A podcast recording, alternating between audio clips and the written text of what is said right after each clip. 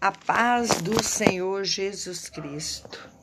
Eu louvo e agradeço a Deus por tudo que Ele tem feito, está fazendo e ainda vai fazer na minha vida e na sua vida.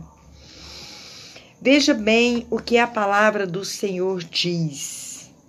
Aleluias. Pedi e dar-se-vos-á. Buscai e encontrareis. Batei e abrir-se-vos-á. Porque aquele que pede, recebe, e o que busca, encontra, e ao que bate, se abre. Amém? Graças a Deus. A palavra do Senhor vai nos dizer também que só existe dois caminhos. Ele vai nos dizer e vai nos ensinar como seguir caminhos para transformação. Veja bem. Entrai pela porta estreita, porque larga é a porta e espaçoso o caminho que conduz à perdição. E muitos são os que entram por ela. E porque estreita é a porta e apertado o caminho que leva à vida, e poucos a que a encontrem. Aleluias, glórias a Deus, Deus Todo-Poderoso. Vai dizer aqui também os dois alicerces.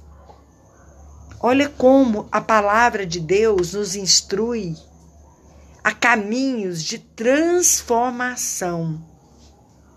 Todo aquele pois, que escuta estas minhas palavras e as pratica, assemelhar-lo-ei ao homem prudente, que edificou a sua casa sobre a rocha, e desceu a chuva, e correram rios, e assopraram ventos, e combateram aquela casa, e não caiu, porque estava edificada sobre a rocha.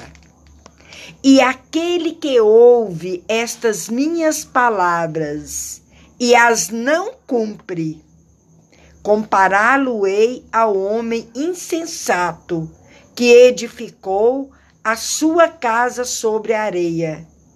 E desceu a chuva, e correram rios, e assopraram ventos, e combateram aquela casa, e caiu, e foi grande a sua queda. Então, o Senhor nos ensina aqui os dois alicerces. E a pergunta hoje é: aonde você está fundado? aonde você está construindo o seu templo. Porque a palavra do Senhor vai dizer que você é templo do Espírito Santo de Deus. Mas para que você tenha, venha obter uma vida com transformação, você tem que escutar a, a palavra de Deus e praticar obedecendo, para que você esteja firmado na rocha. Pode vir a tempestade que vier, você não vai ser arrancado, porque você está firmado num alicerce com fundamento que é Jesus Cristo. Que a graça de Deus e a paz do Senhor esteja sobre a sua vida.